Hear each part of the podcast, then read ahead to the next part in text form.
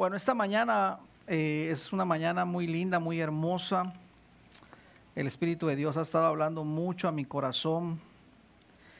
Y una de las cosas que a veces yo me sorprendo es todo lo que el Señor nos, nos muestra, nos dice.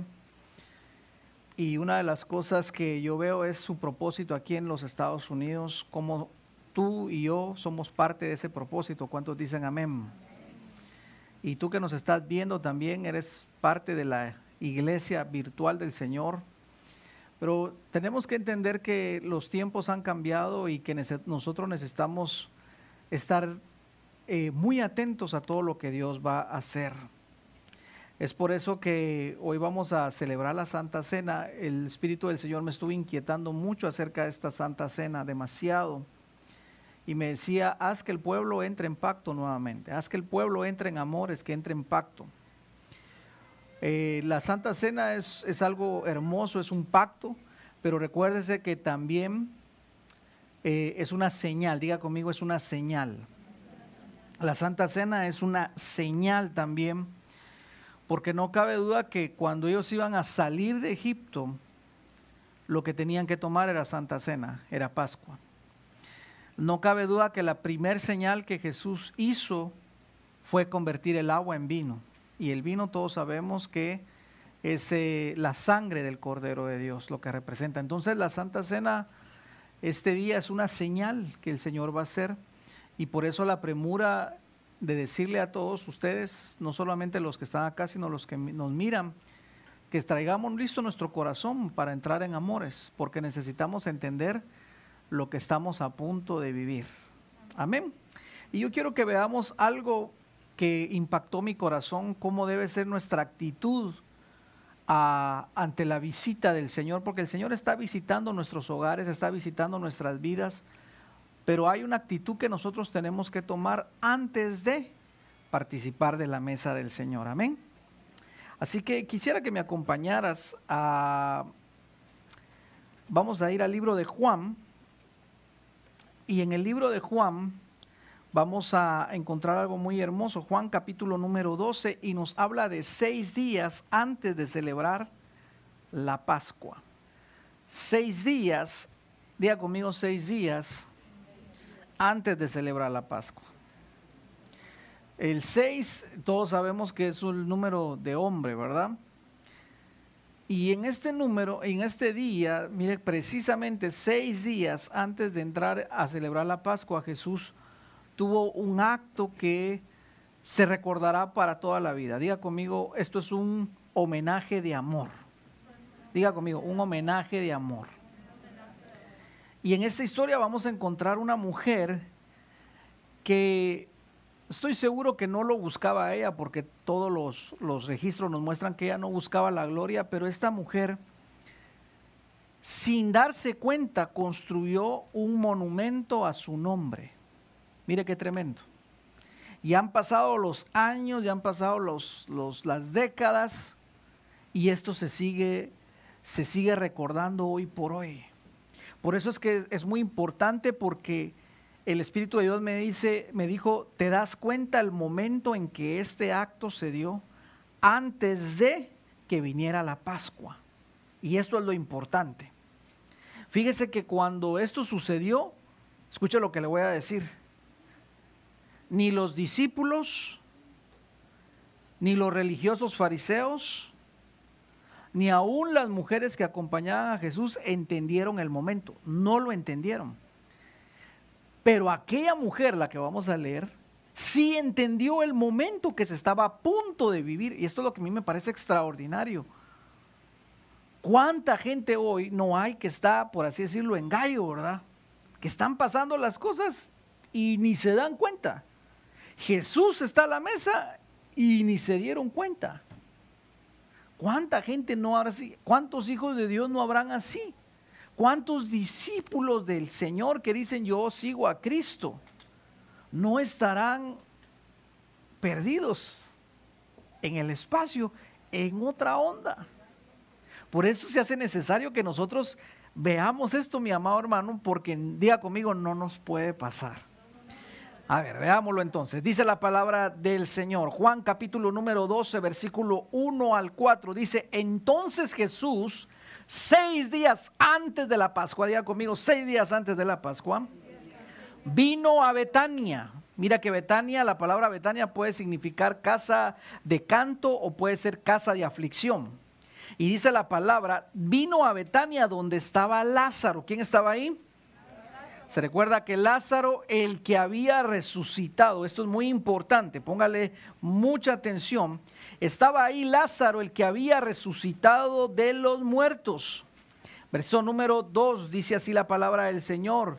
Y le hicieron una cena allí y Marta servía. ¿Quién estaba sirviendo?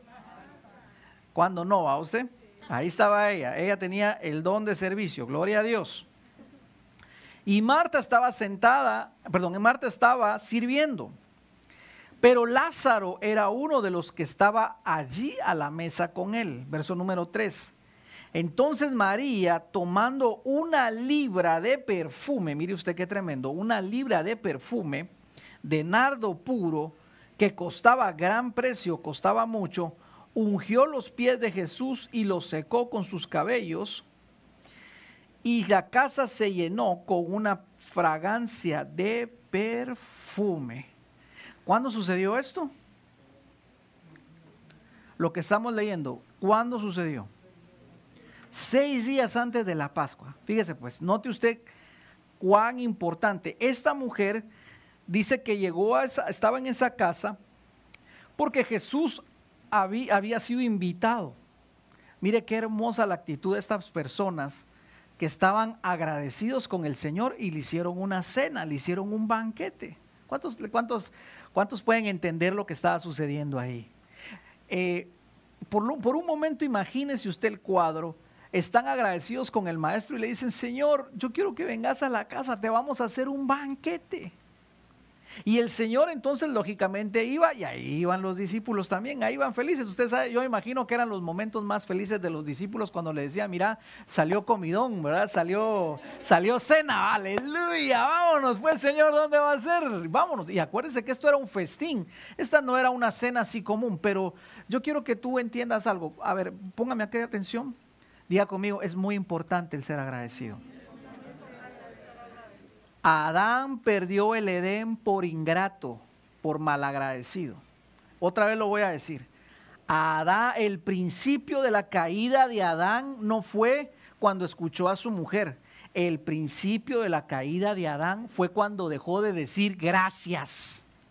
El principio de la caída del humano, del ser humano, del hombre y de la mujer comienza, nuestra caída comienza cuando dejamos de agradecer. Porque cuando uno, cuando tú y yo dejamos de agradecer, entonces, amado hermano, nos ponemos duros, nos volvemos con un corazón de piedra. Y se nos olvida lo que el Señor hizo y automáticamente viene la, la caída. No por eso, no en balde dice la palabra, antes de la caída viene el orgullo. Otra vez, antes de la caída viene el orgullo. Porque muchas veces nos empezamos a enorgullecer y empezamos a pensar, bueno, yo ya prosperé, ya tengo buen carro, ya tengo buena casa, ya tengo buen trabajo, ya tengo mejores amistades, ya tengo mi ahorro en el banco, ya prosperé. Y entonces empieza a crecer un, orgullo. Yo lo hice. No fue Dios. Yo lo hice. Y no nos damos cuenta que empezó el camino al a caer. Y te voy a decir por qué digo esto. Por la actitud que vamos a leer más adelante de Judas. Porque cuando aquella mujer, imagínate, estaba toda la toda la reunión, estaban comiendo, estaban felices. De repente entra una mujer seis días antes y llevaba, mira lo que dice la palabra, llevaba allí, ¿cuánto llevaba? Una libra. ¿Sabes cuánto es traducido en eso? Medio litro de perfume. ¿Cuánto será medio litro de perfume usted? Medio litro de perfume. Medio litro de ese perfume. Y ese, eso equivalía al salario de un año. De un año. Fíjese qué tremendo usted. Ahora, yo quiero que tú entiendas algo. ¿Puedes entender la magnitud del regalo que aquella mujer estaba haciendo al Señor? ¿Puedes entender lo que aquella mujer estaba dando? ¿Puedes entender realmente lo que había en el corazón de esa mujer? ¿Qué había en, ese, en el corazón de María? Porque aquí estamos hablando de María. ¿Qué había en el corazón de María que dijo, yo le voy a dar al maestro lo mejor que tengo? Y agarra medio litro de perfume. ¿Cuánto tiempo le habrá llevado a esa mujer a ahorrar eso para aquella ocasión tan especial? ¿Qué pasó por la mente de aquella mujer que dijo, hoy es el día que lo tengo que hacer? Porque esa mujer no dijo, mejor lo voy a hacer después. Porque esa mujer no dijo, lo voy a hacer en privado. ¿Por qué María no dijo, me va a regañar Marta? Porque Marta siempre me está regañando. ¿Por qué, María no dijo, mejor lo voy a hacer donde, cuando no me mire Marta? ¿Por qué María no dijo, no, yo pienso que mejor voy a esperar un poquitito más? Porque la verdad es que es un gran regalo. Fíjese usted, ponga atención, esto es muy importante. ¿Qué estaba pasando en el corazón de María para poder dar aquel semejante regalo? Ahora, veamos todos los que estaban en la mesa. Estaba la gente que había llegado para ver a Lázaro. Me imagino que se acercaban y lo tocaban, ¿verdad? Ah, sí, sos de verdad. Sí, soy yo, soy Lázaro. Estaba Marta yendo y viniendo, yendo y viniendo. Y Marta diciendo, pongan eso allá, sirvan aquel. Miren, eh, eh, Judas está pidiendo más comida, llévenle por favor. Eh, lleven eso acá, lleven allá, lleven aquí, lleven para allá. Judas, ya te acabaste la comida, sí, sí. Y no se da cuenta que las manzanas ya las llevaba aquel adentro, ¿verdad? Fíjese, ponga, ponga toda atención a esto, mire qué tremendo. Estaba, por supuesto, Jesús. La gente llena esa casa.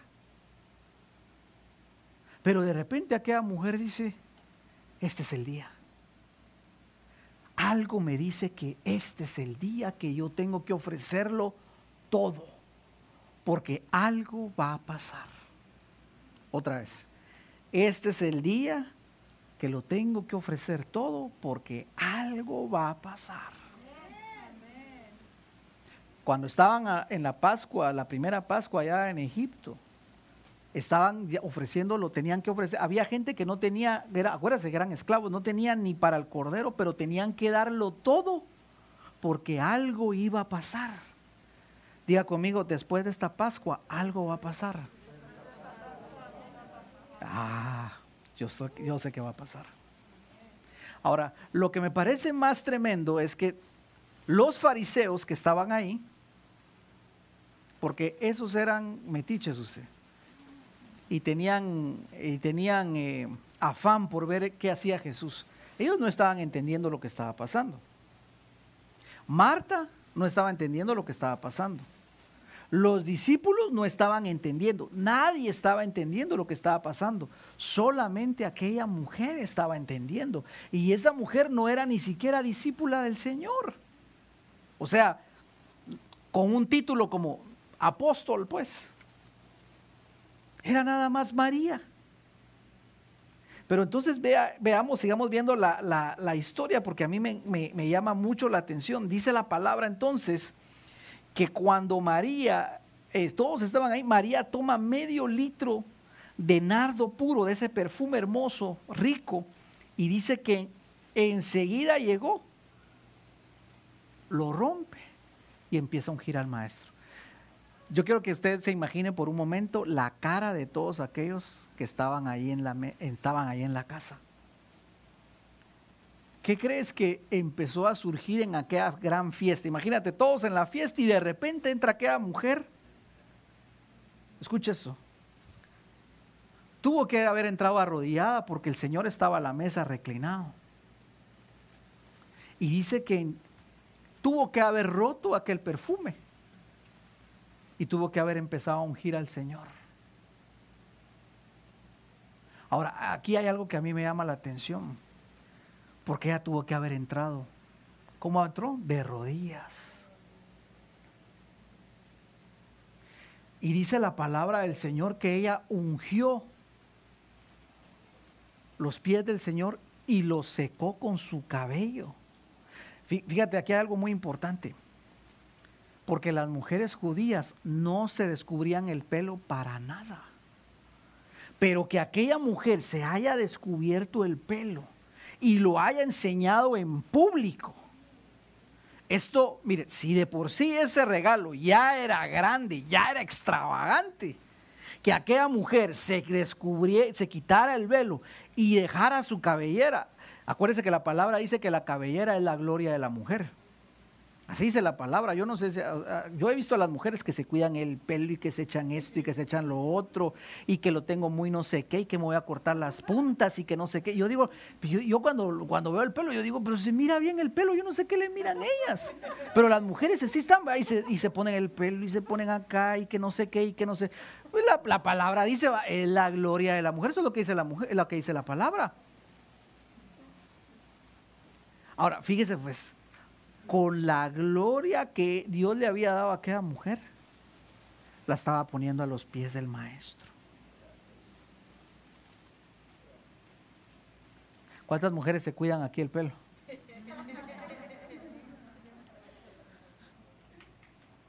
Ahora imagínense, imagínense pues, como que yo le dijera a mi esposa, mi amor, me acabo de bañar, venía a secarme los pelos, los, los pies con tus cabellos.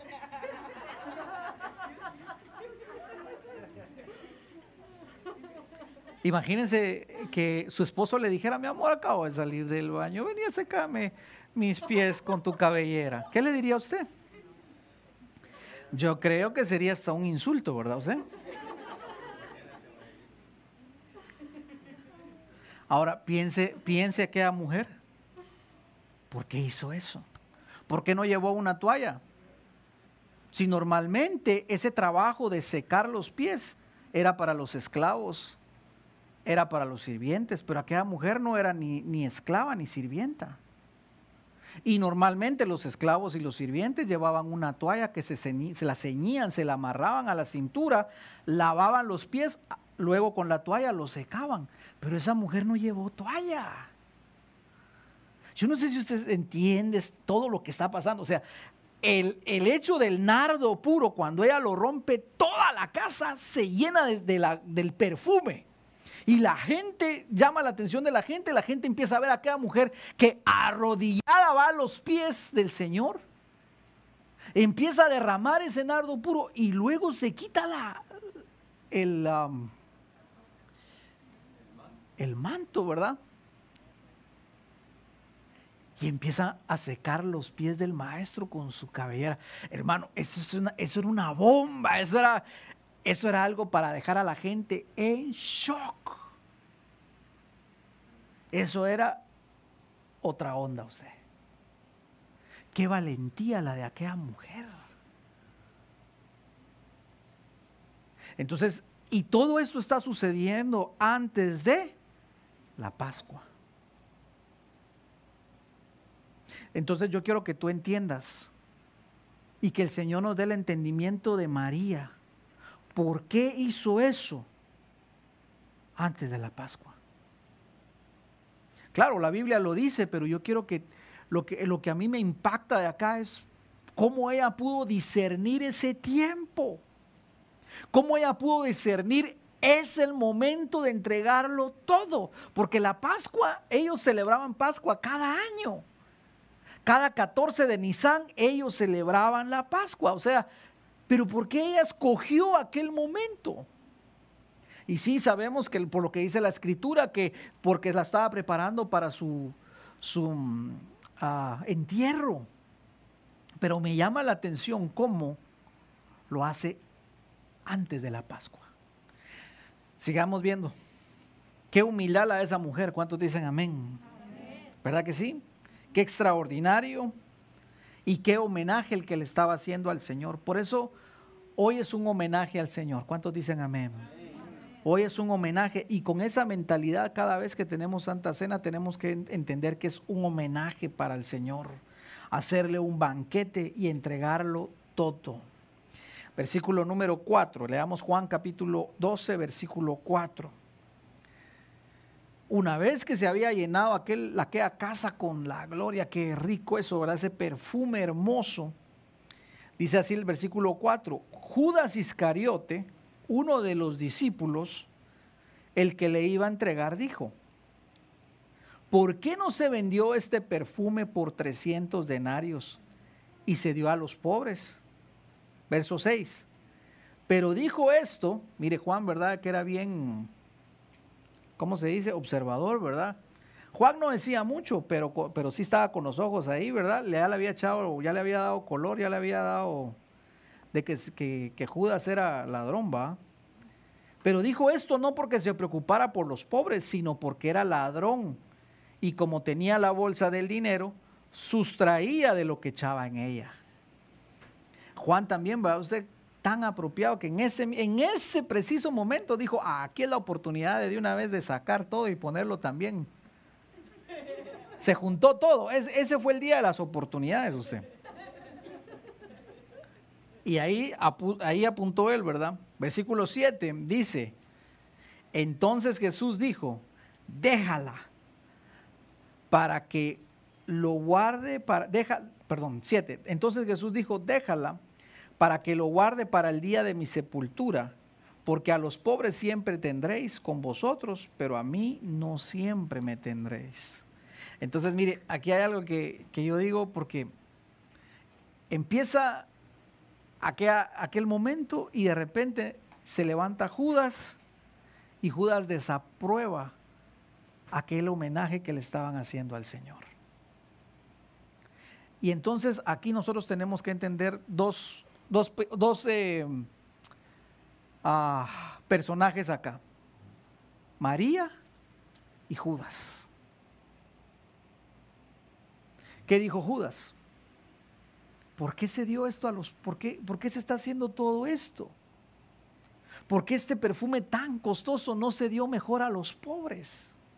Y desaprueba a aquella mujer. Yo no sé, por un momento piense a aquella mujer que estaba secando los pies del Señor y Judas levanta su voz en público y dice, ¿por qué se ha hecho semejante homenaje?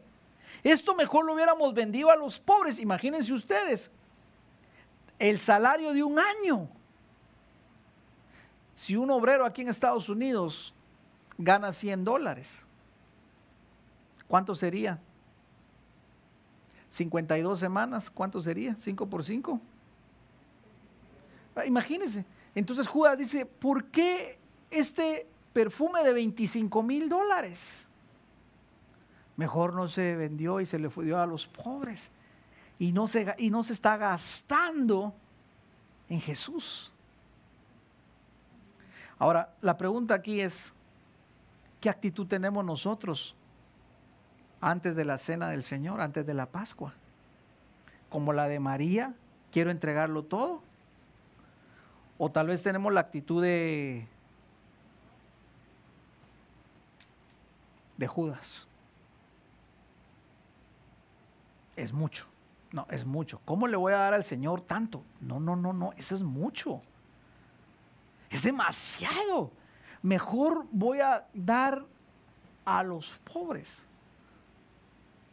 Y suena muy lindo, pero Juan lo descubre y Juan le dice, no es que él se preocupara por los pobres, él no ayudaba a los pobres. Lo que pasa es que él quería que ese dinero entrara a la bolsa para luego hacer eh, cajonazo, ¿verdad usted? O bolsazo, ¿verdad? Y agarraba. Porque era ladrón. Entonces aquí me llama la atención porque nosotros en la Santa Cena podemos tener una actitud de homenaje, de venir a dar, de venir a ofrecernos por completo y darlo todo al Señor. O podemos tener una actitud como la de Judas de decir, no, no, no, no, no, es, es demasiado. No, no, no. Podemos darle las obras al Señor. Señor, yo mi corazón no te lo puedo dar porque tú sabes que yo tengo mis sueños, yo tengo mis anhelos, yo tengo mis metas, yo tengo mi vida, yo tengo mi deseo. Entonces yo no te puedo dar mi vida, Señor. Te puedo dar el 25% si quieres. Y todavía es mucho, Jesús pero yo tengo mi vida, Señor. O podemos decir, como decía esta mujer, Señor, yo lo vengo a dar todo. Yo no me voy a reservar nada. Y si me tengo que descubrir, Señor, y tengo que descubrir, lo, lo voy a descubrir todo, o sea, no voy a estar cubriendo más nada, yo lo doy todo, Señor. Y, la, y la, la, gloria, como te digo, de aquella mujer que era su cabellera, aún ahí la rindió al Señor. Yo no sé qué gloria tal vez tú hayas tenido tú, qué, qué éxito o qué, qué bendición, qué don, qué talento tengas tú. Pero hoy es el tiempo de rendírselo todo al Señor. Porque, ¿sabes? Yo me, yo me admiro una vez más que los discípulos no entendían. ¿Por qué no se levantó un discípulo? ¿Por qué no se levantó Pedro y le dijo, eh, Judas, ¿por qué no te callas vos? Judas, ¿y a vos qué te importa?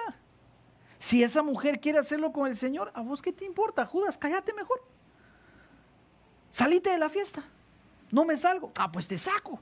Y que se la vea agarrar y te saco de la... ¿Por qué no hizo eso Pedro? ¿Por qué no lo sacó a patadas de la fiesta? Solo póngase a pensar, ¿por qué no? Porque de plano estaba de acuerdo. Porque de plano Pedro de haber dicho, ah, sí, vamos, Judas, es mucha plata, vamos.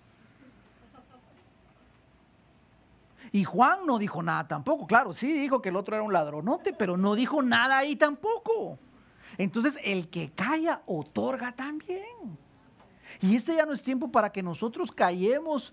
Si el Señor nos ha hablado, nos ha dicho, es tiempo de que nosotros levantemos nuestra voz, como decía la profecía unos minutos antes. Levantemos nuestra voz y anunciemos lo que el Señor ha dicho, sus buenas nuevas. Hay salvación. Ah, el mundo va a quedar destrozado, pero hay salvación en Cristo. Y hay esperanza en Cristo y hay oportunidad en Cristo. Y todo aquel que se enfoque en el Señor le va a ir bien. Díganle al justo que le va a ir bien. Aleluya. Denle un aplauso al Señor. Díganle al justo que le irá bien, dice su palabra. Entonces es momento de que ya no callemos, porque el que calla otorga. Y ahí estaban todos los discípulos y ahí sí nos dijeron nada. Sí se estaban dando la gran tragada, pero no fueron capaces de defender a aquella mujer. ¿Quién fue el único que defendió a aquella mujer? El Señor. Y le dice, no, lo, no la molestes más. Mira, hay algo muy importante. Cuando tú estés entregando lo mejor al Señor y alguien quiera venir a los Judas o, se te aparezca un Judas por ahí y te diga, no, estás dando mucho, tú tienes que decirle como el Señor, no me estés molestando. Porque el Señor que le dijo, no la molestes. Qué misericordia la de Jesús, va usted. ¿Cómo no echó a Judas de la fiesta, hombre? Hubiera sido lo mejor. Pero lo aguantaba por amor, ¿verdad usted? Pero sí le dijo, no la molestes más. Y entonces, mire, ¿qué palabra les dice? Veamos el versículo, versículo número 8, si lo puedes poner ahí, hijito, por favor. Del 7 al 8. Jesús le dijo, déjala, porque es, ella lo ha hecho para prepararle, para prepararme para el día de mi sepultura. Escuche algo. Si yo digo aquí, enfrente de todos, imagínense una gran fiesta y yo digo, es que esta cena que me están haciendo es porque me están preparando para el día de mi entierro. ¿Usted qué, entiende ahí? Que ya, el, pastor ya se, va a estirar los tenis, dijo usted, ya, ya va a colgar los tenis, es la cosa. Ya está diciendo que se va a morir. Pero fíjese pues, Jesús lo dice, se lo dice a los discípulos, se lo dice a María, se lo dice a todos. Y ahora vamos a ir a otro capítulo, dos días antes de la cena. Y pareciera que aún así no estaban entendiendo. Mire, vamos ahora, día conmigo ahora, este fue seis días, ¿verdad? Ahora diga conmigo dos días antes de la Pascua. Vamos a Mateo capítulo 26. Hay gente que dice, este es el mismo capítulo, pero yo encontré ocho diferencias entre el capítulo de Juan y este capítulo de Mateo. Pero por si alguien dice, pastor, yo creo que está hablando de lo mismo, vaya, está bueno, está bueno. Pero ¿sabe qué? Permítame usted echarle salsa a los tacos hoy. y que digamos que este fue un evento distinto. Lógicamente no estoy hablando ninguna herejía, porque sí hay ocho diferencias fundamentales acá. Usted lo puede leer en su casa más despacito. Para mí, en mi opinión, son dos eventos distintos. No es el mismo. Hay gente que dice, hay, escritores que dicen, es el mismo. Para mí no es el mismo. Hay ocho diferencias. Pero si usted dice es el mismo, está bueno, no nos vamos a pelear. Al fin y al cabo es la escritura y en eso estamos de acuerdo. Bueno, mire cómo dice la palabra. Versículo 26 del 2 al 5 vamos a leer. Dice, sabéis que dentro de dos días, aquí viene la primera diferencia, aquel fue seis días, ahora son dos días, se celebra la Pascua. Y el Hijo del Hombre será entregado para ser crucificado. Mire, se lo estaba diciendo claro a los discípulos. Entonces los principales sacerdotes y los ancianos del pueblo se reunieron en el patio del sumo sacerdote llamado Caifás y tramaron entre ellos prender a Jesús con engaño y matarle. Pero decían no durante la fiesta para que no haya tumulto en el pueblo. Bueno, entonces imagínense aquí, ellos ya no querían que hubieran tumulto porque como había resucitado Lázaro, mire, la, la resurrección de Lázaro generó wow, ahí Jesús se ganó un millón de seguidores en YouTube y en Facebook usted. Eso fue un boom. Porque la gente empezó a decir, yo iba a ver a Lázaro y miraba que había resucitado y creían en Jesús. Cuando los fariseos vieron que esto había sido así, ellos dijeron, miren, ¿sabe qué? Tenemos que matar hasta Lázaro, tenemos que echarnos, los tenemos que echar. Porque estamos perdiendo el rating, nos estamos viniendo para abajo y este sí es un grave problema, así que también vamos a tener que matar a Lázaro. Fíjese usted el pensamiento de, aquellos homicidas. Bueno, vamos al versículo número 6 ahora. Y aquí entramos en materia. Y estando Jesús en Betania, en casa de Simón el leproso, ahora nos dice que está en la casa de Simón el leproso. No era que estaba leproso, este debería ser el ex leproso porque el Señor ya lo había sanado. Amén. Entonces mire qué hermoso, ¿verdad? Ahora había, había otro milagro ahí tremendo. Versículo 7, vino a él una mujer con un vaso de alabastro de perfume de gran precio y lo derramó sobre la cabeza de él, estando sentado a la mesa. Verso número 8. Al ver esto, mire, los discípulos se enojaron Ah. Entonces sí, se pusieron bravos. Los, ahora, ¿por qué se habrán enojado los discípulos? ¿Por qué se habrán enojado los discípulos? Piense por un momento. ¿Por qué se habrán enojado los discípulos? ¿En qué les afectaba a ellos? ¿Les insultaba? ¿Les ofendía? ¿Los avergonzaba? piense por un momento. ¿En qué les afectaba el acto del el homenaje de amor que estaba haciendo aquella mujer, ¿en qué les afectaba? Piense por un momento. Porque yo quiero que usted me, ayude hoy a resolver esta, esta cuestión. ¿Por qué se enojaron? ¿Acaso la mujer pasó diciendo, mire, una colaboración para el perfume de Jesús? Una colaboración, a ver, a ver, a ver voy a hacerle un regalo a Jesús y entonces vamos a ver colaboración. ¿Habrá pasado eso? No, no pasó eso. ¿Los ponía en vergüenza a ellos? ¿Los avergonzaba? No, ellos no tuvieron nada que ver ahí, era la mujer. Entonces la pregunta es, ¿por qué se enojaron los discípulos? ¿No decían que amaban al Señor? ¿No Pedro se llenaba la boca de decir, Señor, lo hemos dejado todo? Porque así decía él, acuérdense que Pedro siempre echaba en cara todo, Señor, lo hemos dejado todo por ti. Pues lo que pasa es que él era sanguíneo, ahí no tenía al Señor en su corazón. Acuérdense que cuando el sanguíneo no tiene su corazón, siempre anda echando en cara todo, ¿verdad? Pero una vez que ya tiene a Jesús y al Espíritu Santo, ya se vuelve como su maestro. Entonces, ¿por qué se enojaron? Piense, ayude, ayúdeme a pensar. ¿Por qué se enojaron los discípulos? En el otro nos dice exclusivamente de Judas. Pero aquí vemos que la cosa era con todos los discípulos. ¿Por qué se enojaron?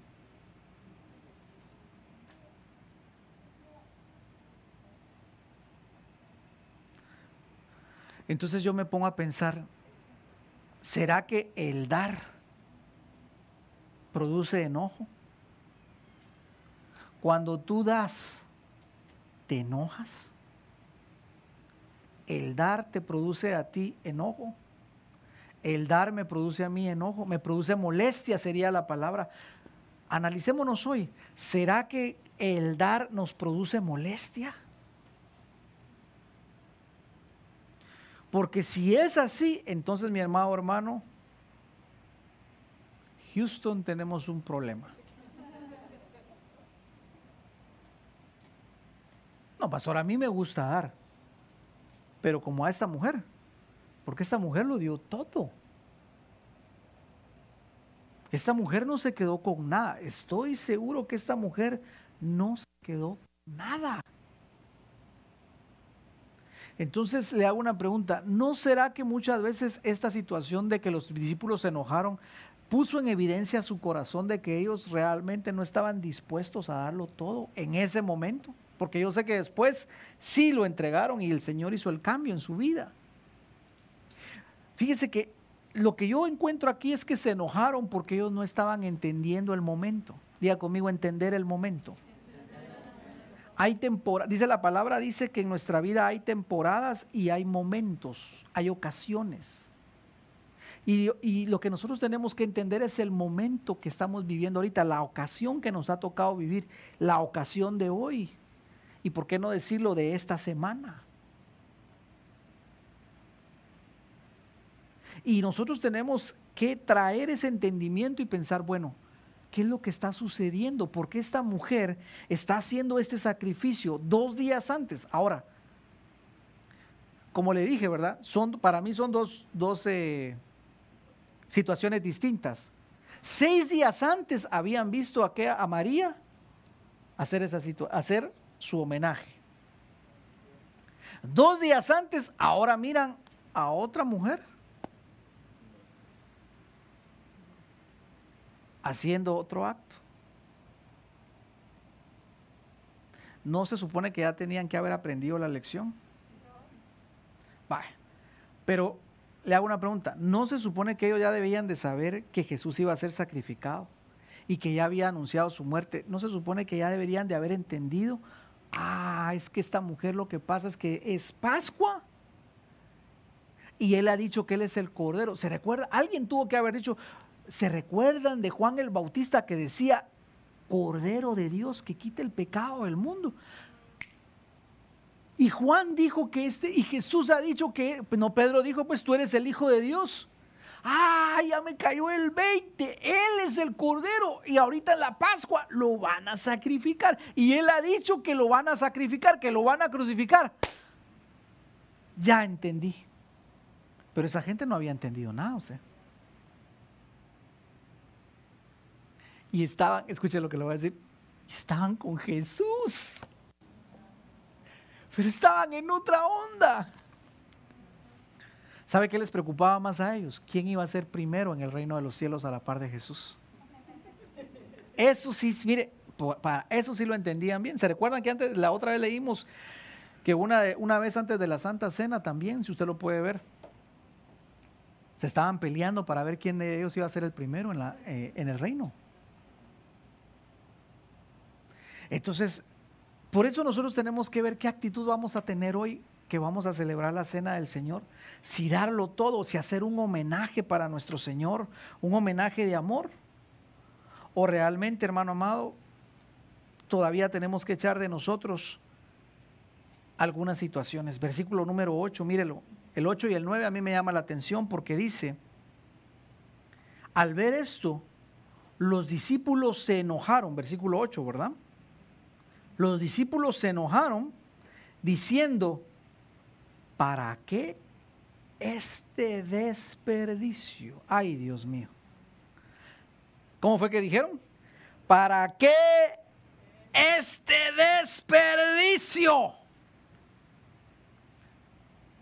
¿Cómo voy a desperdiciar yo mi vida entregándosela a Jesús? ¿Cómo voy a desperdiciar yo mi tiempo dándoselo a Jesús? No, si yo tengo que hacer mis metas, yo tengo que disfrutar mi vida, yo tengo que hacer mis locuras, yo tengo que vivir la, vida, la, eh, la vida loca. Yo no puedo desperdiciar mi vida. ¿No será entonces que los discípulos estaban molestos porque dentro de ellos decían, estamos desperdiciando nuestra vida? ¿No será que de repente el enemigo ha venido a tu vida y te ha empezado a decir, ¿sabes qué? Servir al Señor es un desperdicio. ¿Sabes qué? Venir a la iglesia es un desperdicio. ¿Sabes qué? Levantarte a temprano a orar es un desperdicio. Estar aquí hoy sentado es un desperdicio. Podrías estar haciendo tantas cosas. ¿No será que ese mismo espíritu que se movía en Judas y que lamentablemente se estaba moviendo en ese momento ha venido a susurrarnos a nuestro oído? ¿Sabes qué? Como que estás desperdiciando el tiempo. Porque eso fue lo que ellos dijeron. ¿Para qué este desperdicio? Yo quiero decirte algo en el nombre de Jesús. Porque no eran, mira, no eran los incrédulos lo que nos estaban diciendo. ¿Quiénes estaban diciendo para qué este desperdicio? Dios santo. No eran los que no conocían, eran los discípulos los que pensaban que ese homenaje de amor era un desperdicio. Entonces, aterrizo la idea hoy. Hoy vamos a entregarlo todo al Señor. No pienses que esto es un desperdicio. No pienses que tu vida es un desperdicio. No, el Señor te dio propósito. No pienses que, que si tú das algo para el Señor es un desperdicio. No, al contrario, si tú le das tu corazón, Él te va a dar la vida eterna. Siempre vamos a salir ganando con Jesús, hermano. El apóstol Pablo decía, cuantas cosas son para mí pérdida, pero toda esa pérdida es material, pero dice, pero lo que ahora yo vivo, lo vivo con el Señor, todo eso, todo eso lo tengo por basura. Y él había entendido que había encontrado lo mejor de la vida, la vida eterna había encontrado su razón de ser, había encontrado aquel que le daba propósito, aquel que lo entendía, aquel que lo había dado todo en la cruz. Por eso cuando esta mujer va a entregarlo todo, el Señor dijo, estos, eh, eh, acepten esto, no la molesten. Porque ella me está preparando. Fíjate qué triste que Jesús ni siquiera iba a tener un buen entierro, pues. Porque todos nosotros cuando nos muramos queremos tener un buen entierro, ¿verdad? Usted cuando se muera quiere que vaya al ejército, que agarre y disparen 21 veces, ¿verdad? y le entreguen una bandera. Y llegue el pastor y diga unas palabras lindas. ¿Así quiere usted su entierro o no? Ya ni lo va a ver y no sé por qué lo quiere así. Usted ya no lo va a ver. Pero ¿quién no quiere un buen entierro? Ah, claro, yo quiero un buen... Y hay, escúcheme, hay gente que hasta prepara el día y paga el día para ¿Cómo va a ser su entierro? Que le lleven mariachis o que le lleven esto, que le lleven no sé qué, hasta que le lleven la llorona, porque iba a haber una llorona llorando por él o por ella todo el tiempo, ¿va usted? Pero lo que le quiero decir es que Jesús dijo, miren, yo ni siquiera voy a tener un buen entierro. Y esta mujer ha entendido la ocasión que estamos viviendo, lo que está por venir, y por eso me ha preparado este homenaje.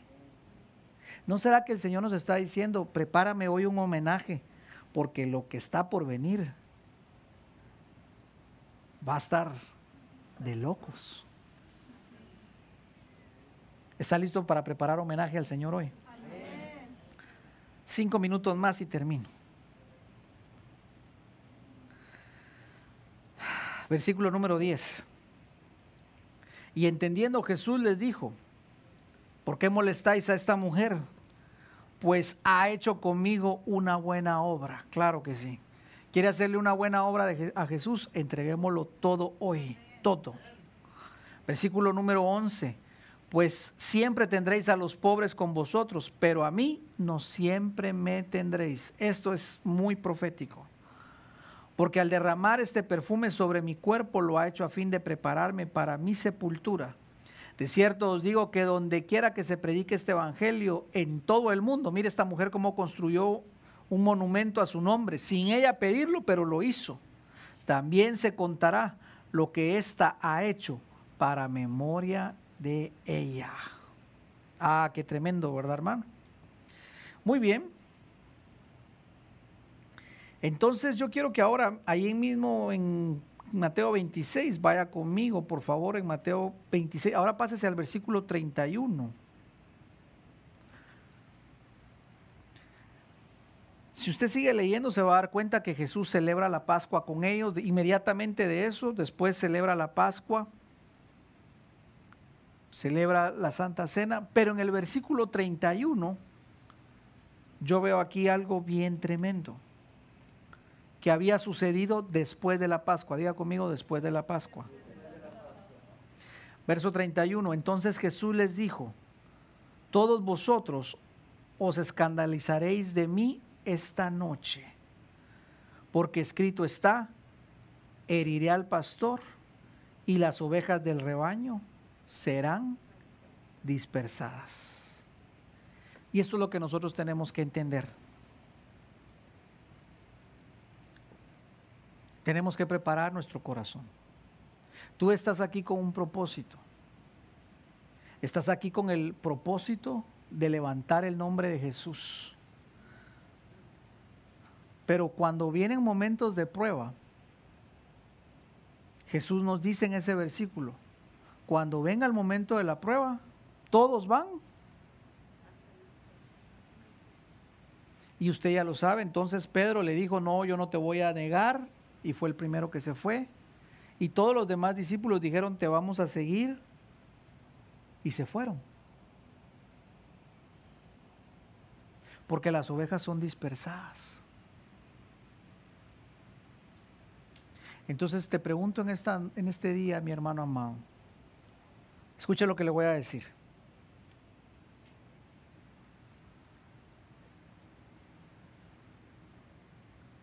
Si el pastor de esta nación fuera herido,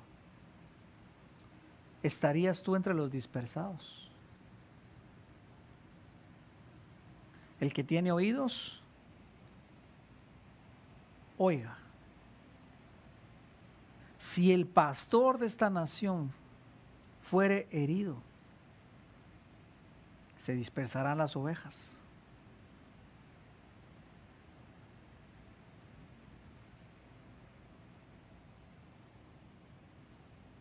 Es por eso que el Señor me dijo, van a celebrar la Santa Cena este domingo y le vas a hacer el llamado a todos. Habrán algunos que atenderán el llamado y vendrán como aquella mujer. Otros dirán, no, eso no es para mí, es un desperdicio. Pero que se preparen, porque después de aquella Pascua fue herido el pastor y las ovejas fueron dispersas. Aférrese a Jesús. Aférrese a Jesús. Porque la situación, mi hermano amado, es que los días, cada, cada día se va a poner más difícil. Y no soy un ave de mal agüero, pero te voy a decir algo, el Señor está cansado de tanta injusticia, que el Señor ha dicho, le voy a poner un stop a todas las injusticias. Le voy a poner un stop aquellos traficantes de seres humanos, aquellos traficantes de niños, les voy a poner un stop, porque la justicia humana no se los ha podido poner, el Señor le va a poner un stop a tantas injusticias que se están dando.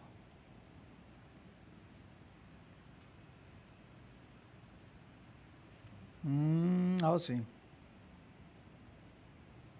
Por eso, hermano amado, es momento de entregarlo todo. Entréguelo todo hoy. Entréguelo todo.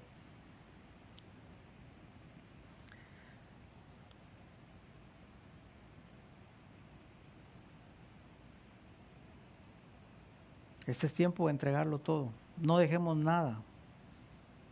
Démoselo todo al Señor.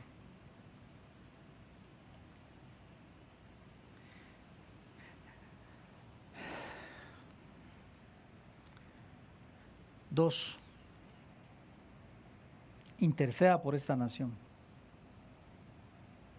Ruéguele al Señor para que esta nación se vuelva.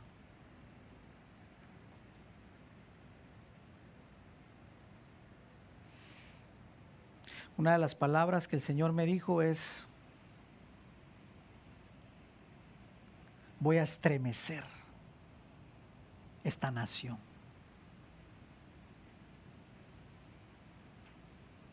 Y escuché esa palabra, estremecer esta nación.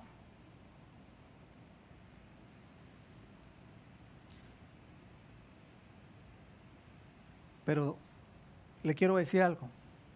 Con esto no le quiero meter miedo a nadie, sino al contrario, hay esperanza para aquellos que buscan al Señor y que se han aferrado a Él y que han aprendido a hacer de Jesús su plenitud. Entonces yo le dije al Padre, si vas a estremecer esta nación, dame un versículo, porque yo no quiero hablar nada de mi alma, ni menos de mi imaginación sino que seas tú trayéndome confirmación de lo que vas a hacer. Y me dijo, ve al libro de Amós capítulo 8, versículo 8. Vaya conmigo al libro de Amós 8.8, no sé si tenemos la versión Las Américas o la que tengamos.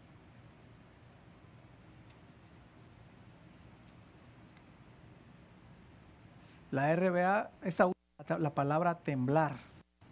Creo que la RBA usa estremecer. Hay una versión que dice estremecer, ¿verdad? La Reina Valera dice, ¿verdad? Ah, sí, ahí está.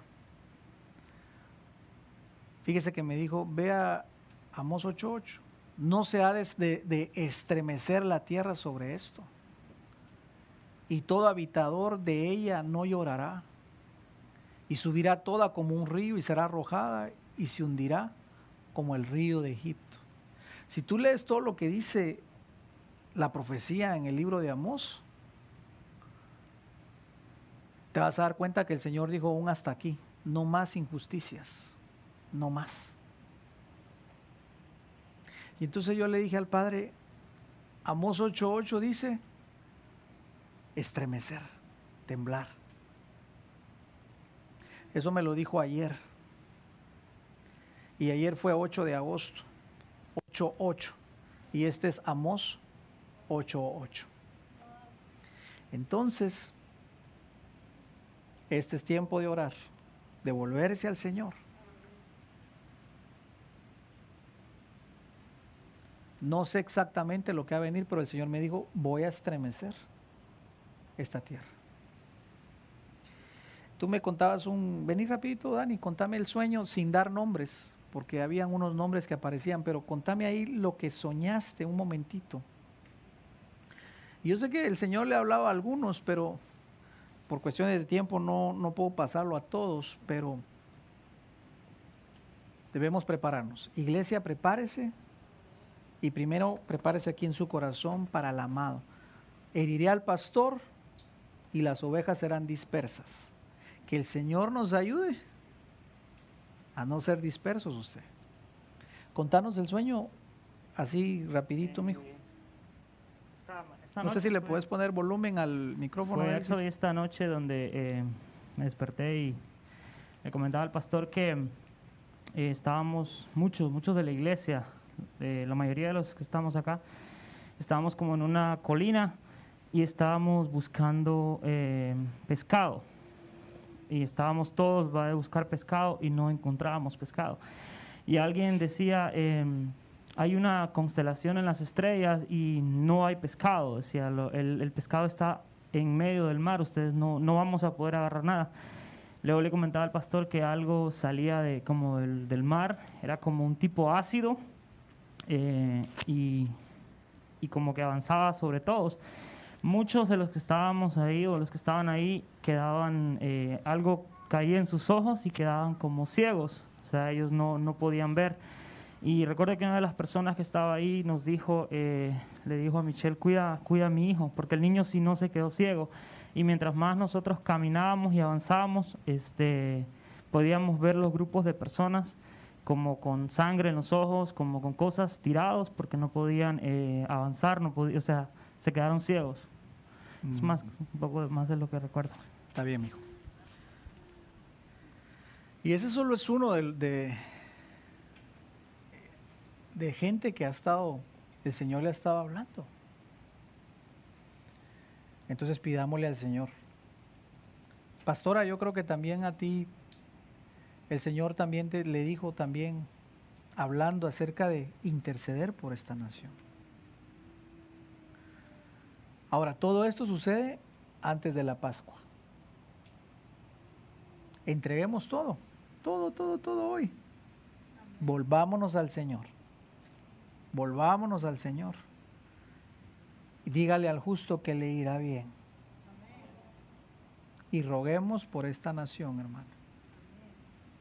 No cabe duda que esta nación tiene impacto con el Señor. Por eso es que el Señor está diciendo es tiempo de volver. Una de las cosas que me llamaba la atención a lo que dijiste era la figura del Leo, o del león, perdón. Y cuando leo Amós 8, habla de Judá y el eslogan de, o de la bandera de Judá era el león, el león de Judá. Entonces, eh, comienza por la casa, hermano. Cuando comiencen todas estas cosas, va a comenzar por la casa. Así que hoy prepare su corazón, entréguelo todo. Todo hoy, todo, entreguémoslo. Y preparemos nuestro corazón. Porque después de la Pascua se pone buena la cosa. Diga pues, después de la Pascua se pone buena la cosa. Está listo, ¿verdad? Póngase de pie, pues vamos a pedir que a nuestros amados levitas que nos preparen los elementos.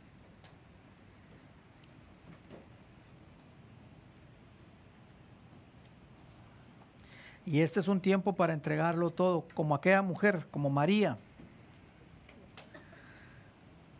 Hoy haga un homenaje para Jesús. Hay un- haga un homenaje para el Señor.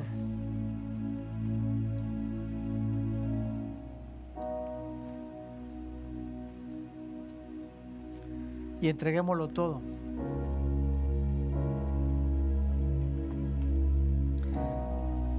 No sé cómo haya estado su vida,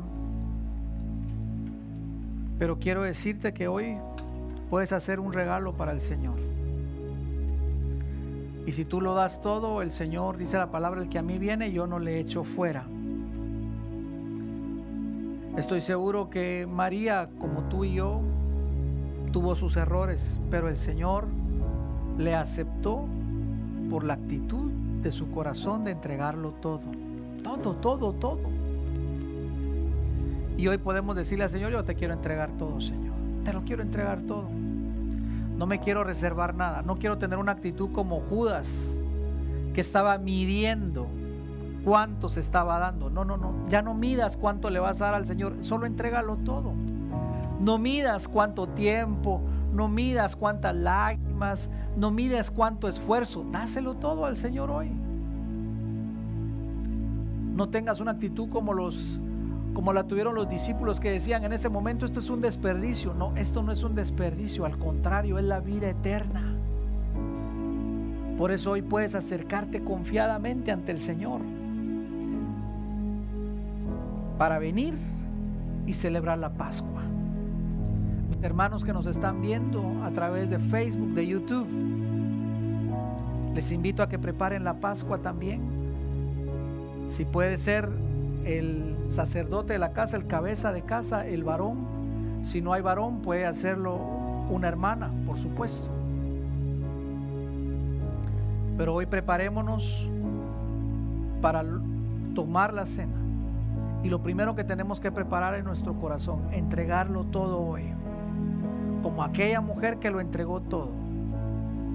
Como aquella mujer que lo dio todo, absolutamente todo no se quedó con nada. Vamos a orar entonces. Señor, muchas gracias por tu palabra.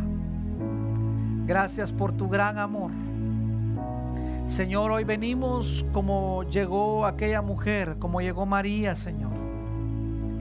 Venimos a entregarlo todo hoy. Hoy rompemos nuestra vida, Señor, y te entregamos nuestro perfume, que es nuestro corazón, y lo entregamos por completo a ti, papá. No nos quedamos con nada, Señor. Hoy lo entregamos todo. Lo traemos ante tus pies con humildad, así como aquella mujer se postró delante de ti. Así nosotros postramos nuestro corazón delante de ti. Y venimos hoy a entregarlo todo. Señor, recibe nuestro corazón, recíbelo hoy, nuestra obediencia Recibe nuestra sencillez. Recibe nuestra humildad, Señor. Recibe nuestro corazón. Recíbelo todo, Señor. Tú eres lo más importante. Y somos hoy entendidos en el tiempo que nos ha tocado vivir. Sabemos que esta Pascua no es una Pascua común y corriente. Esta Santa Cena no es una Santa Cena como las demás si no es una santa cena señal, Señor. Y hoy vengo a pedirte, Señor, por cada uno de los que está aquí, los que has traído, los que nos están viendo a través, Señor, de internet en sus casas. Prepara sus corazones, prepara nuestros corazones hoy. Y recíbelo, Señor, recíbelo con todo el corazón, recíbelo hoy, Señor. Y si hay alguien a quien perdonar, alguien con el que estabas enojado, molesto, hoy es el tiempo también de entregárselo al Señor y decirle, Señor, esa molestia que tenía con cualquier persona, ese enojo que traía contra esa persona, lo entrego hoy. No quiero quedarme con nada, Señor. Y hoy entrego esa molestia, ese enojo, esa falta de perdón, esa amargura la entrego hoy, Señor, por completo. Y bendigo a esa persona. Perdono a esa persona y la bendigo. En el nombre de Jesús. Y pongo mi corazón a cuentas contigo, Señor. Pongo mi corazón a cuentas contigo, Señor. Pongo mi corazón hoy a cuentas. Hoy me pongo a cuentas contigo, Señor. Tú eres lo más importante. Hoy vuelvo a mi primer amor. Hoy vengo a declarar que tú eres el primero en mi vida, Señor. No, no seré yo ni nadie más el primero. Siéntate en el trono de mi corazón. Ocupa el lugar que te corresponde. Y te lo entrego todo. Te doy mi vida. Te doy mi corazón. Te doy el tiempo mis sentimientos, mi economía, mis fuerzas, mi salud, todo, Señor, mi familia, mis anhelos, mis sueños, hoy te los entrego. Mis metas, hoy te las entrego. Lo entrego todo, Señor. Todo lo entrego hoy. Todo lo rindo a tus pies hoy, Señor. Todo lo rindo hoy a tus pies. Mis dones, mis talentos, aún el ministerio, Señor, todo es tuyo. Lo rindo y lo entrego a tus pies. Hoy lo pongo a tus pies. Todo, Señor, todo. No me quedo con nada. Así como aquella mujer, Señor, lo dio todo Hoy hago un homenaje de amor a ti y lo entrego todo, Señor. Todo, todo, todo, Señor. Todo me lo has dado tú, todo es de ti. Y lo que de Dios viene, a Dios regresa. Todo es tuyo. Todo es tuyo, papá. No me quedo con nada, Señor. No calculo, Señor, el costo. Al contrario, tú eres digno y ningún regalo será suficiente nunca para ti porque tú eres el grande, el maravilloso, el todopoderoso, Señor. Y nada de lo que yo te pueda dar, Señor, no es nada más de lo que tú me has dado, Señor. Por eso hoy lo rindo a ti, Señor. Todo, todo lo rindo hoy. Y no me quedo con nada, papá. Eso es. Entréguelo todo, entreguemos hoy todo. En el nombre de Jesús. Gracias Jesús, gracias Señor. Gracias, gracias, gracias. Gracias Señor. Dice su palabra en Primera de Corintios 11:23. Porque yo recibí del Señor lo que también os he enseñado. Que el Señor la noche que fue entregado tomó el pan. Y habiendo dado gracias lo partió. Y dijo, tomad, comed. Este es mi cuerpo que por vosotros es partido. Haced esto en memoria mía. Asimismo también tomó la copa y después de haber cenado, dijo, esta copa es el nuevo pacto en mi sangre. Haced esto todas las veces que la bebiereis en mi memoria. Vamos a tomar los elementos.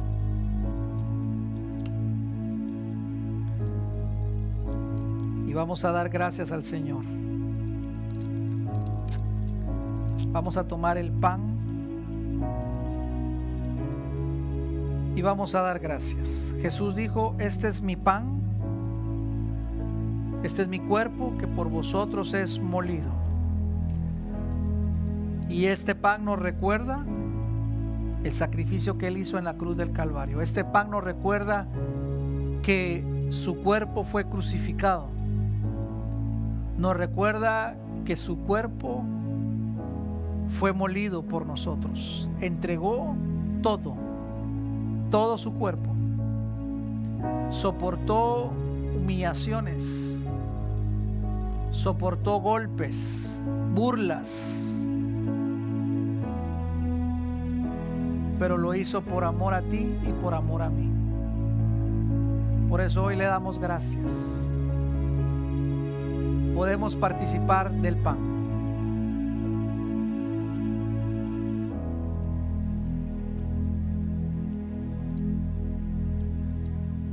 Señor, gracias por habernos dado, por haberte dado, Señor, en la cruz del Calvario, tu cuerpo, Señor. Gracias, Padre, porque el castigo que era para nosotros lo llevaste tú, Señor.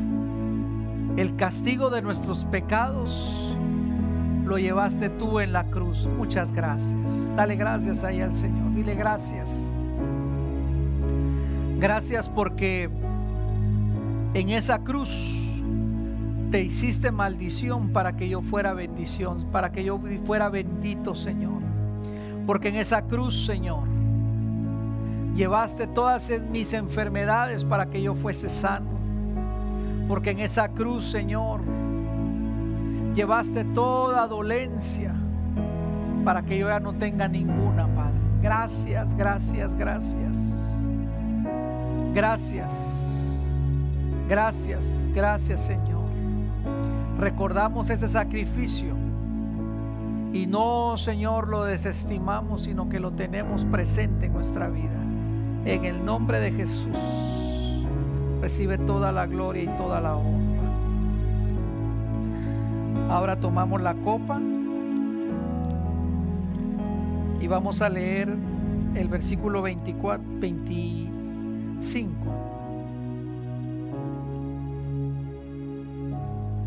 Dice así su palabra. Asimismo también tomó la copa y después de haber cenado dijo, esta copa es el nuevo pacto en mi sangre. Haced esto todas las veces que la bebieres en memoria de mí. Oremos, Señor, gracias por el nuevo pacto. Hoy renovamos el pacto, Señor. Hoy queremos que pedirte y suplicarte que grabes en nuestro corazón tus mandamientos para poder obedecerlos. Escribe en la tabla de nuestro corazón tu ley, Señor. En mi corazón he guardado tu ley para no pecar contra ti. Escribe tu ley en nuestro corazón, en nuestra mente, Señor. Es el nuevo pacto en el nombre de Jesús. No queremos que esto sea religión, Señor. No queremos que esto sea una obligación. Queremos amarte, queremos entregarnos por amor, Señor. Escribe en la tabla de nuestro corazón tu ley. En mi corazón he guardado los dichos de tu boca para no pecar contra ti. Gracias, gracias Señor. Hoy renovamos el pacto. Podemos participar de la copa del Señor.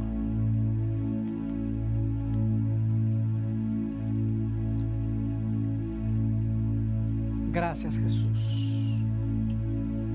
Gracias Señor. Así pues, todas las veces que comiereis este pan y bebiereis esta copa, la muerte del Señor anunciáis hasta que Él venga. Levanta tus manos y dile, Señor, gracias por este pan, por esta copa. Y te seguimos esperando, dile, te sigo esperando. Aquí te entrego mi vida y te sigo esperando, Señor. Te entrego mi vida y me sigo guardando para ti, dile. Te entrego mi vida y me sigo guardando para ti.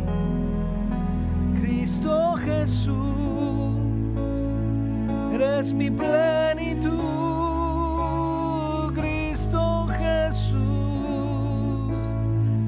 Eres mi plenitud. Cristo Jesús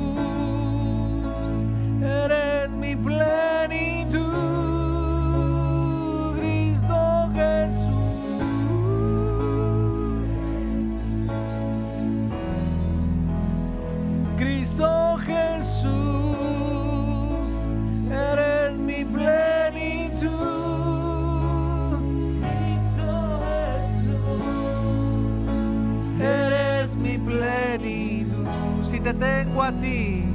Si te tengo a ti, lo tengo todo, mi amado, mi tesoro, fuera de ti, nada deseo, Señor. O levanta tus manos y díselo, si te tengo a ti, lo tengo todo, mi amado,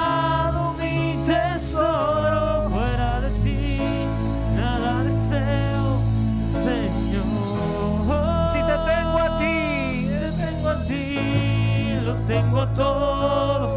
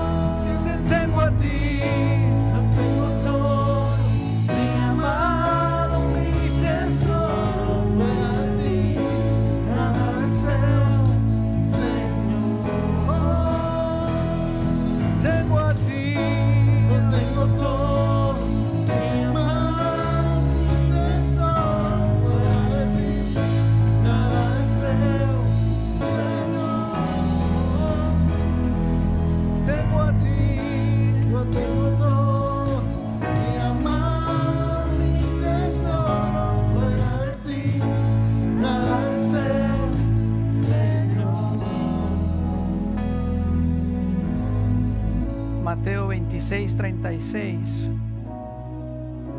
Sigue en ese mismo espíritu, solo quiero que siéntate un momentito, ya casi terminamos. Mateo 26, 36. Mateo 26, 36.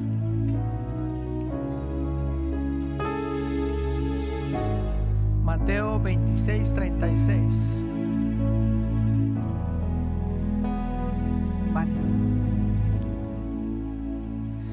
La palabra. Entonces Jesús, entonces llegó Jesús con ellos a un lugar que se llamaba Getsemaní. Y dijo a sus discípulos, sentaos aquí, entre tanto que yo voy y oro. Sabes, este tiempo es un tiempo de volver a la oración. Jesús nos ha estado diciendo, es tiempo de orar, es tiempo de orar.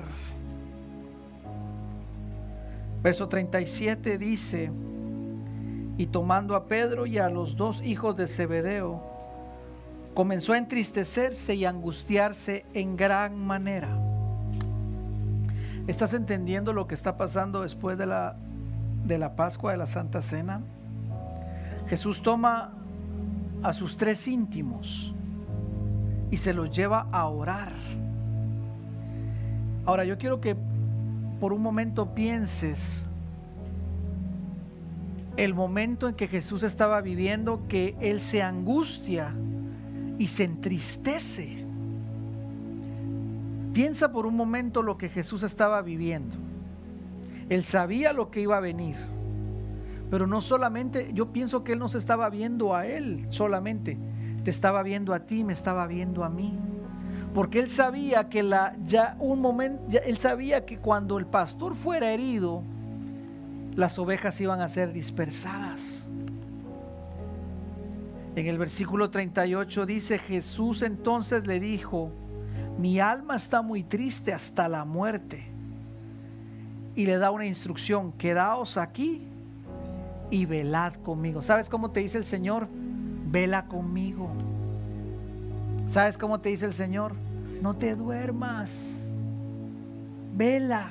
¿Qué es lo que hace un velador? No se duerme. Un velador no sabe lo que es dormirse.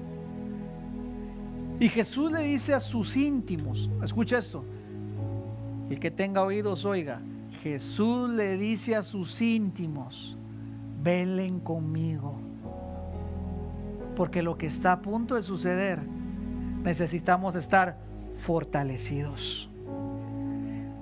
Yendo un poco adelante, se postró sobre su rostro. Mira cómo oraba Jesús.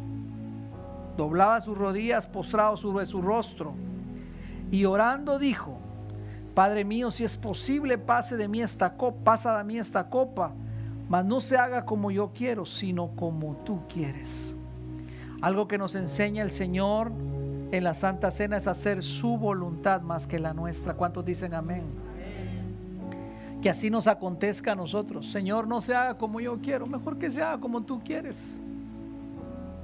Porque tu voluntad es buena, agradable y perfecta.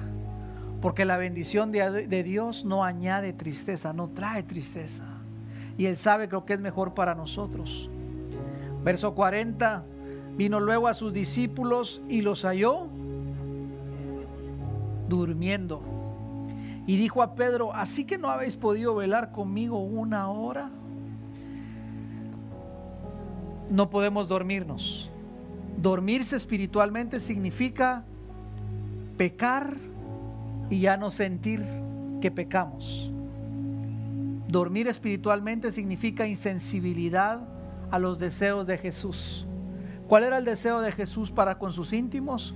Oren, oren. Pero ellos se durmieron y fueron insensibles y no fueron sensibles a la voz de Jesús. ¿Cuántos quieren ser sensibles a la voz del Señor? ¿Cuántos quieren ser sensibles al llamado de Jesús que nos dice, oren, velen por esta nación, velen por esta nación, velen por los líderes de esta nación, velen, velen, velen? 41. Velad y orad para que no entréis en tentación. El espíritu, la verdad, está dispuesto, pero la carne es débil.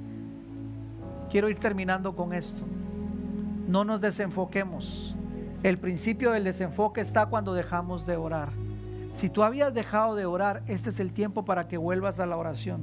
Si no oras, estoy seguro que Satanás te va a traer tentación y vamos a caer en tentación. Pero ¿sabes por qué entramos en tentación? Porque dejamos la oración.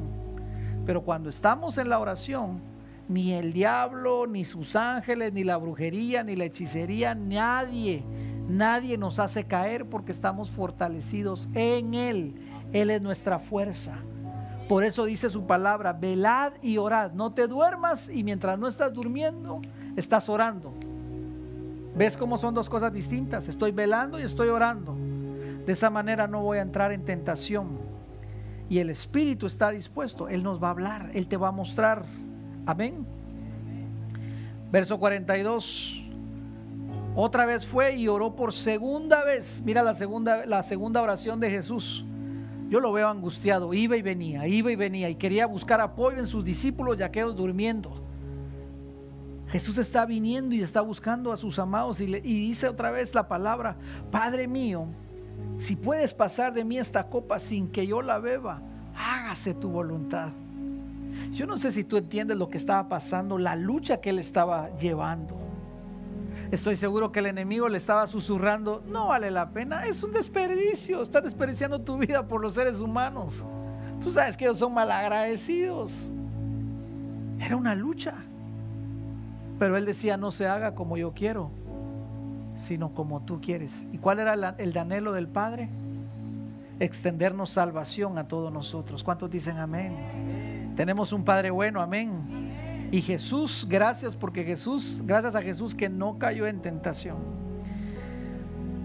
43 y terminamos. Vino otra vez y los halló durmiendo, porque los ojos de ellos estaban cargados de sueño. ¿Sabes que qué tremendo que una de las cosas que nos decía él, Dani, en su sueño era que lo que afectaba era los ojos? ¿Sabes por qué los ojos es el primer sentido espiritual que se va? Porque el desenfoque. Y dice aquí la palabra que lo primero que a ellos les afectó fue el sueño porque sus ojos ya sus ojos estaban cargados de tanto sueño. Se les fue el sentido de la vista espiritual, ya no estaban entendiendo lo que estaba pasando. Que el Señor abra hoy tus ojos que el Señor abra hoy tus ojos. Lo que lo quieran, levanten su mano y digan, Señor, abre mis ojos. Señor, abre los ojos hoy. Abre los ojos, abre los ojos. Y dejándolos de nuevo se fue y oró por tercera vez diciendo las mismas palabras. No se haga como yo quiero, sino como tú quieras. Que esa sea nuestra oración hoy. Señor, pase lo que pase. Venga lo que venga se levante quien se levante, no se haga como yo quiero, sino como tú quieres. Amén. Gloria a Jesús. Dele un aplauso al Señor. Gloria a Dios. Gloria a Jesús. Tengo a ti.